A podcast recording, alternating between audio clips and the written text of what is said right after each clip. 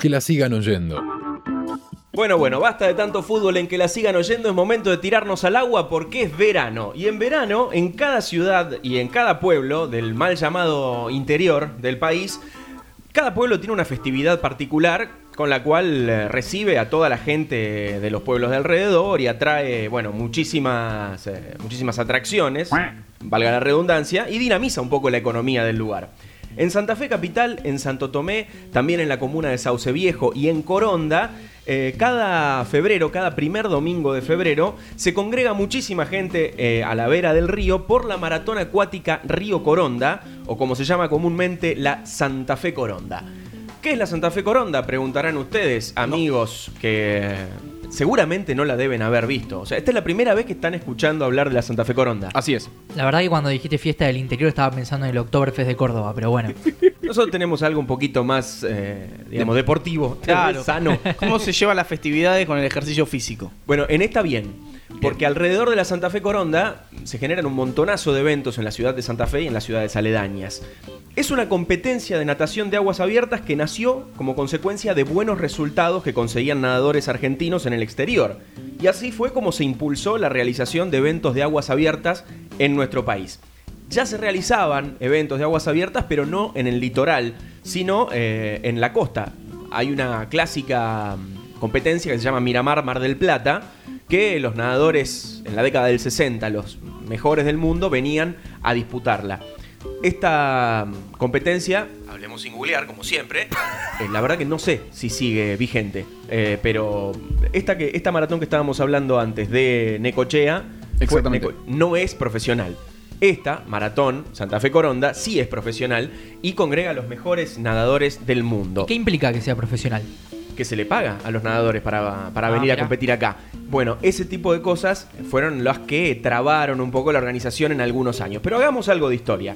El recorrido de esta Santa Fe Coronda se estableció gracias a dos nadadores santafesinos, Dermidio Cabral López y Carlos Larriera, que luego Larriera fue periodista político en la ciudad de Santa Fe, una especie de Mariano Grondona en los años de Reutemann. Eh, Cabral López y Larriera, junto a un grupo de jóvenes eh, corondinos, entrenaban en el río.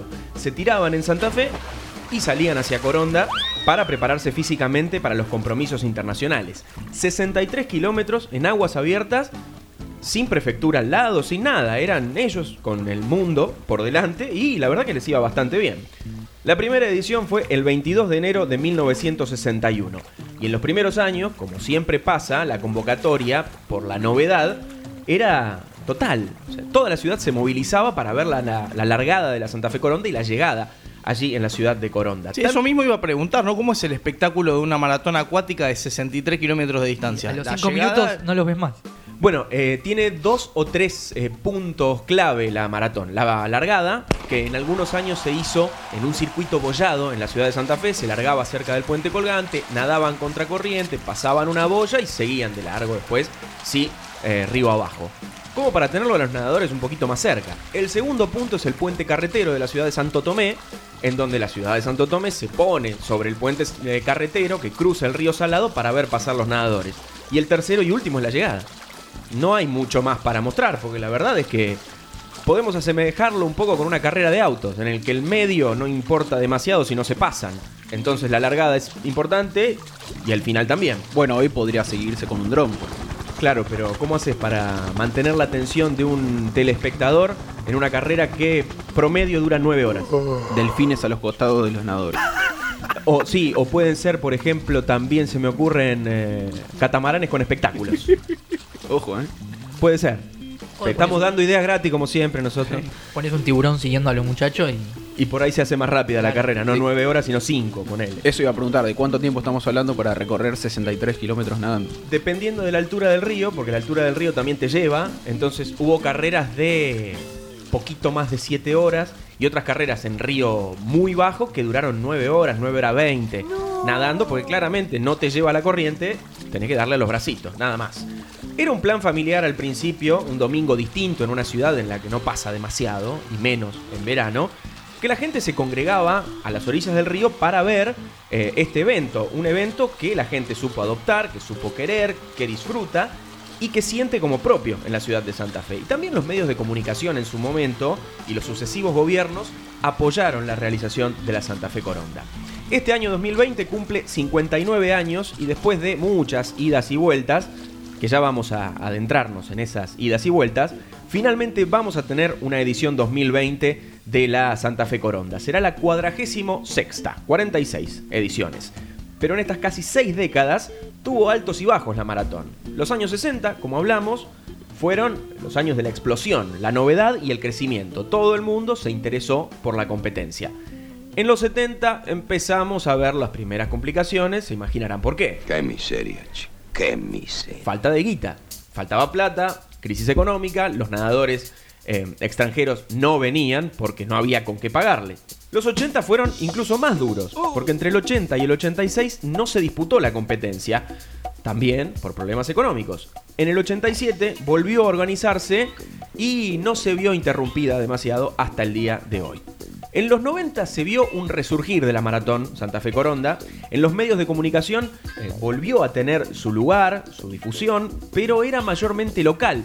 Era muy difícil, por lo que hablábamos recién, despertar interés en una competencia tan larga, de tanto recorrido para cubrir, eh, sobre todo, imaginemos que todavía no estaban las eh, facilidades técnicas que tenemos hoy como para transmitir una carrera de 63 kilómetros a lo largo. Claro. Y eso cruzándolo un poco con la historia del periodismo, también los 90 son una época en la cual pasa de la vieja historia del gráfico, donde ponía distintos deportes en tapa, a que las coberturas sean directamente el fútbol y más acá en el tiempo todavía River y Boca y el resto vemos.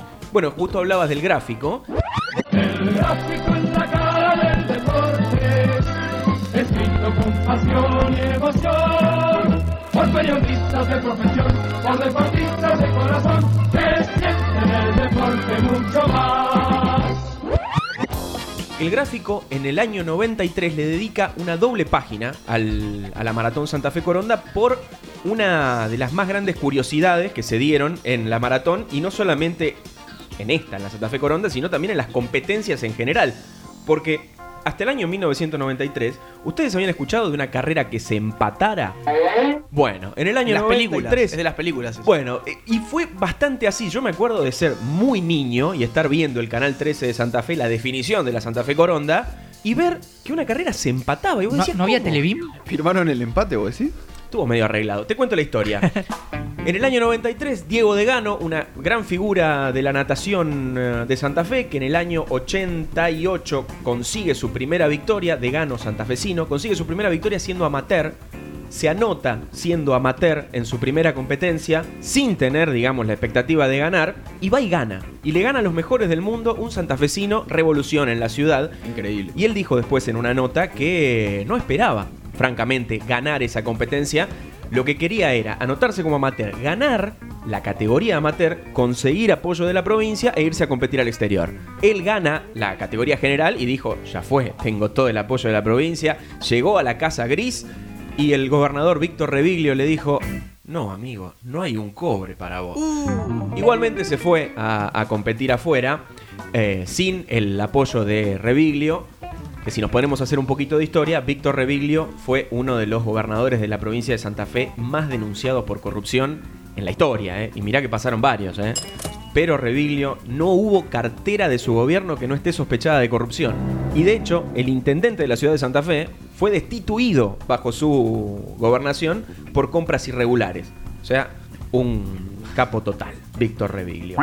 ¿Qué pasa entonces rememorando ese año 93? Diego Degano, que ya había ganado cuatro ediciones, tres, perdón, ediciones de la Santa Fe Coronda, llega a la costanera corondina brazo a brazo con un alemán que se llama Christoph Vandrach. Brazada a brazada. Cuando llegan al bollado final, Degano y Vandrach se empiezan a chocar. No. Entonces, la gente empieza a delirar, diciendo, ahogalo, ¿viste? Cuando te salen esas cosas, te metieron en el agua, ahogalo. Necesito algunos datos en el medio. A ver. Primero, quiero ir- tratar de imaginarme la llegada. ¿En la llegada hay espacio para uno? ¿Para No. que nade o no? Hay espacio como para cuatro o cinco, uno al lado del otro, pero, digamos, también tenés que tener la- en cuenta la profundidad del río. Estás a nada de la, de la orilla. Claro. Entonces, vos ves cuando los tipos tocan el pontón y se levantan que el agua les llega a las rodillas. Esa era mi segunda pregunta.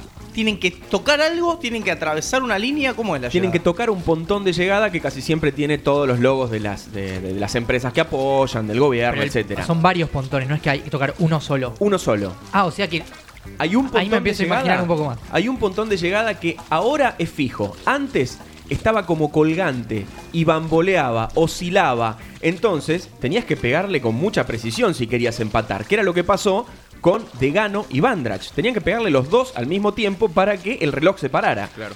Y se paró a las 8 horas, 3 minutos de competencia, porque después de que Degano y Bandrach empezaban a aplaudirse en el agua, se pararon, se miraron, no se dijeron nada, entrelazaron las manos y empezaron a nadar juntos 200 metros ante el delirio total de la los costanera. juegos del hambre. Muy parecido. La costanera corondina se caía abajo, tocan el pontón, empatan la carrera y fue algo que quedó en la historia. algo realmente inédito para esta competencia. Degano y el alemán, brazada a brazada, parece que se abrazan porque les queda nada más que 20 metros y todavía no se sabe quién gana.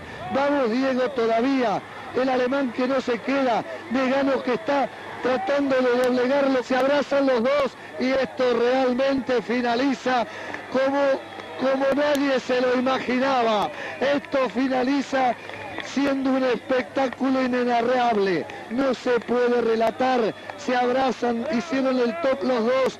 Una carrera espectacular, algo que seguramente quedará para la historia. De Gano de Grandlatch, escuchen al público, escuchen a toda esta gente que estuvo esperando estos colosos del río. Ah, me volvía loco si uno de los dos lo soltaba al otro un segundo antes. Lo que escuchamos era la narración del final de esa competencia del Canal 13 de Santa Fe, del histórico periodista Lucho Pérez Calle, que ahora tiene una quiniela en la ciudad de Santa Fe, transmisión en directo que estaba viendo y yo me volvía loco porque quería que Degano lo hunda al alemán, pero no, lo dejó ganar con él. El público estalla, tocan el pontón todos juntos, espectacular, queda en la historia. La crónica del gráfico, que hablábamos del gráfico recién Iván, la firma Martín Casullo y dice... En cada punto de tierra firme, a los costados del río, había gente. Seguramente a ellos, como a los que seguíamos la carrera de cerca, también se les erizaba la piel cuando sentían los gritos. Por horas retumbó en las aguas del Coronda el griterío desatado por un público eufórico, viendo acercarse a dos hombres que forzaban sus movimientos entre las olas. Por horas se escuchó el eco de la explosión que acompañó ese final, de manos entrelazadas para compartir un primer puesto que Diego y Christoph se merecían linda crónica, que hace rato que no leemos una crónica tan Emocionante. emocionante de una carrera acuática. Es muy difícil encontrar, la verdad. En el año 97 vuelve a darse un episodio similar, con un poquito menos de mm, impacto, pero con un argentino también como protagonista. De hecho, si buscan en YouTube esta definición del 97 que les voy a contar, no está. que es una de las cosas que es una de las cosas que tiene esta maratón como punto débil. El tema de la generación de archivo. ¿Cómo haces para generar vos un impacto en la gente que no conoce la, la competencia sin tener algo para mostrar épico o de lo viejo? Vaya uno a Sí, saber por qué. audiovisual, sobre Claro, todo. audiovisual, porque sí hay registros de la época, están las fotos del diario El Litoral, están las crónicas, pero falta material audiovisual como para respaldar esa historia de tantísimos años. Igual también le da su propia épica, no- que no esté filmado el momento específico, clave, que no haya imagen de eso. Le da también, es como el gol fantasma o el gol de Suñé que ahora apareció. Como y- el Trinche. Karlovich. Mejor que no existe, claro. Es verdad, es verdad. Tiene como su, su parte romántica, pero. Mítica. Es- hubiese estado bueno. Bueno, esto de, del 93 que les conté, de Bandrach y de Gano, está filmado y está en YouTube. De hecho, lo escuchamos recién. Pero la del 97, que fue igual de emocionante, no está. Y es más cerca incluso en el tiempo. Gabriel Chaliu, junto con el francés Stéphane Lecat, que después del 97 se cansó de ganar la Santa Fe Coronda, creo que hasta el año pasado, no sé de cuánto. eh, llegaron juntos a la costanera de Coronda, pelearon brazada a brazada toda, toda, toda la carrera. 60 y pico de kilómetros uno al lado del otro, se cortaron solos y llegaron y dijeron, bueno, ya está, ganamos los dos. Y ganaron los dos. A partir del 2010, la competencia empieza a perder un poco su brillo. Por más que las notas de prensa que reparta la organización hablen del apoyo y del interés de los medios y de las bondades de la transmisión hacia todo el mundo que tiene ahora Internet, la maratón pierde su lugar privilegiado en el circuito mundial. Y de hecho, entre 2015, 2016 y en 2018 no se corrió. Y el año pasado fue, digamos, un golpe al orgullo de la Maratón Santa Fe Coronda porque se realiza una competencia, pero no entre Santa Fe y Coronda, sino en un circuito bollado de 15 kilómetros. Hicieron 6 vueltas de 2.500 metros, los 21 nadadores, que estaba comprendido entre el dique 1 y el dique 2 del puerto de Santa Fe. No fue la Santa Fe Coronda, Una, fue una low Un cost. insulto. Totalmente, una low cost. El año pasado ponele que puede haber sido por temas de seguridad, porque el río estaba muy bajo. ¿Qué es lo que puede pasar este año también? La bajante del río Paraná y de sus afluentes dejaron algunos de los tramos en donde se corre la Santa Fe Coronda con muy pero muy poca agua. O sea que si se hubiese corrido el primer domingo de febrero, tal vez se tendría que haber cambiado el recorrido, no hubiese respetado la esencia, la esencia, esencia pura, pero hubiese sido la Santa Fe Coronda igual.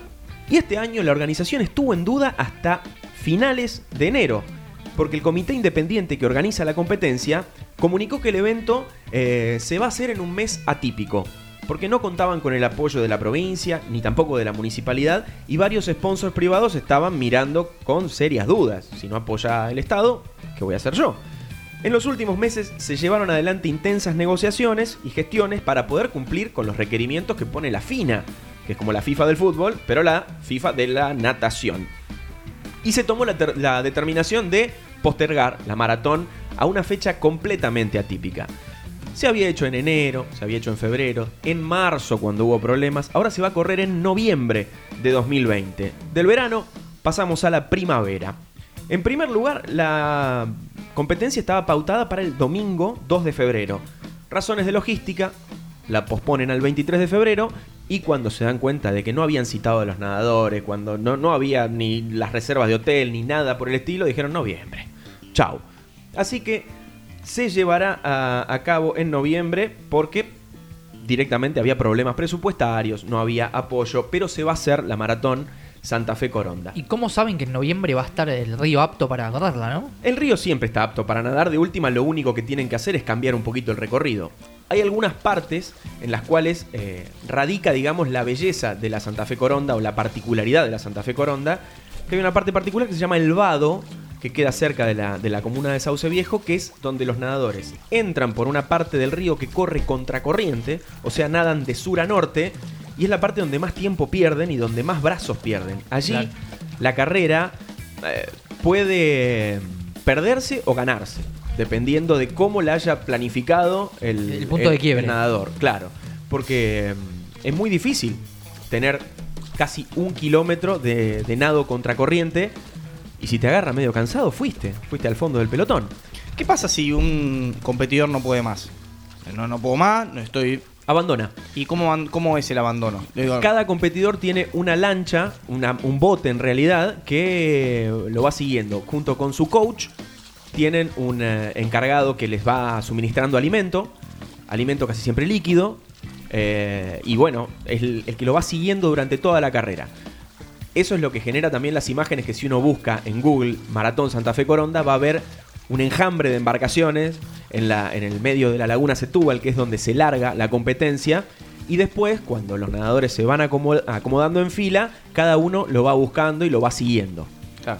En consecuencia, ¿cómo queda el calendario de 2020 para las competencias, como se llaman, de largo aliento de, que organiza la FINA? El 25 de julio comenzará en Canadá, el 22 de agosto en Macedonia, el 29 de agosto en Croacia y el 5 de septiembre se corre la clásica Capri-Nápoles en Italia, que era la que quería correr Diego Degano, para eso quería el apoyo del gobierno de la provincia y no lo consiguió, pero igual fue.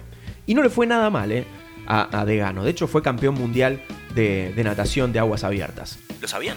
no. tenía el dato. Bueno, el 15 de noviembre el Mundial cerrará en nuestro país y esperemos que la longitud completa de la maratón esté presente nuevamente, que cuente con el apoyo del público para que la competencia vuelva a ser ese evento que sabía reunir a cientos de miles de santafesinos en las orillas de los ríos de la provincia. Esa particularidad que hace que la Santa Fe Coronda se la llame la maratón más linda del mundo. Que la sigan oyendo. Que la sigan oyendo.